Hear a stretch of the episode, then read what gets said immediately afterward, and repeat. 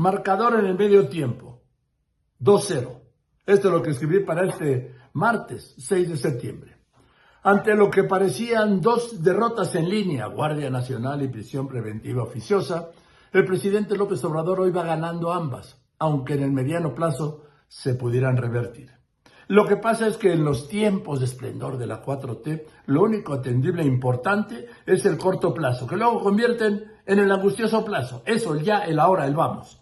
Y me refiero a la adscripción de la Guardia Nacional a la Secretaría de la Defensa Nacional, que ya fue aprobada por su mayoría, la mayoría de López Obrador en la Cámara de Diputados, y será igual con su mayoría en el Senado, para que pueda ser el anuncio oficial de este traspaso el próximo día 16, en el aniversario de la independencia de México, antes del desfile militar.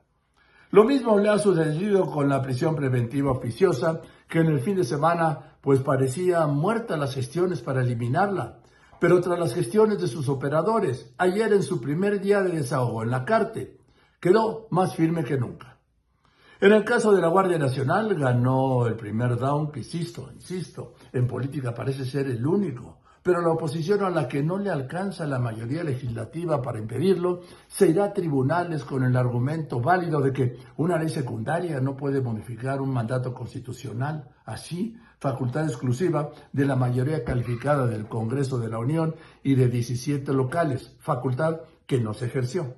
En el segundo caso, la prisión preventiva oficiosa, hoy a media sesión de la Corte, se habrá confirmado su suerte a punto de que el ministro ponente Luis María Aguilar pudiera retirar su proyecto antes de votarse, reagruparlo, sí, reagruparlo y pues presentarlo más adelante.